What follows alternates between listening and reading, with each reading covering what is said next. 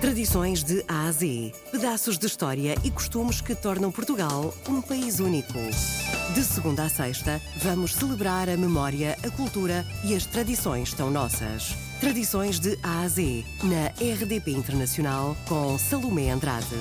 Poucas regiões na Europa serão tão ricas em bordados populares como a região de entre Douro e Minho e nenhuns são tão originais, genuínos e populares como os bordados de Viana do Castelo. A indústria dos bordados de Viana nasceu durante a Primeira Guerra. Foi uma senhora aqui da nobreza de Viana que resolveu pegar em meia dúzia de bordadeiras, bordar uma espécie, fazer uma exposição.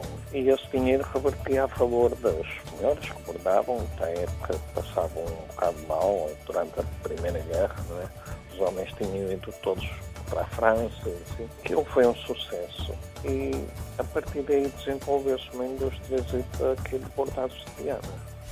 Tradições de A a Z. Já antes havia, as, as moças bordavam a roupa para dias festivos, mas era um bordado que era para elas próprias. A indústria do bordado começa na Primeira Guerra. Tradições de A a Z. Aquilo que nós aqui designamos por o tradicional é o vermelho, azul e branco. Mas, entretanto, o bordado foi se desenvolvendo e foi se adaptando também à, à procura do mercado, novas cores. Tradições de A a Z. As características mantêm-se sempre, os motivos são sempre os mesmos, não podemos alterar. O bordado está certificado por corações, é aquilo que nós aqui chamamos japoneiras, mas são camelos são as folhas, o bordado era inspirado naquilo que as, as mulheres viam no campo. De momento é para a Itália, para a Suíça e para a Inglaterra. Mas o forte do bordado Viana é, é a mesa, é tudo dedicado à mesa, é as toalhas, os panos, assim. Esse é o forte.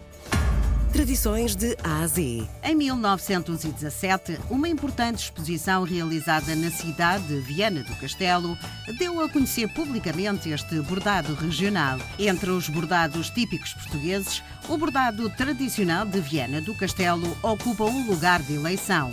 Hoje falamos com Humberto Parente, proprietário de uma pequena empresa em Viana do Castelo.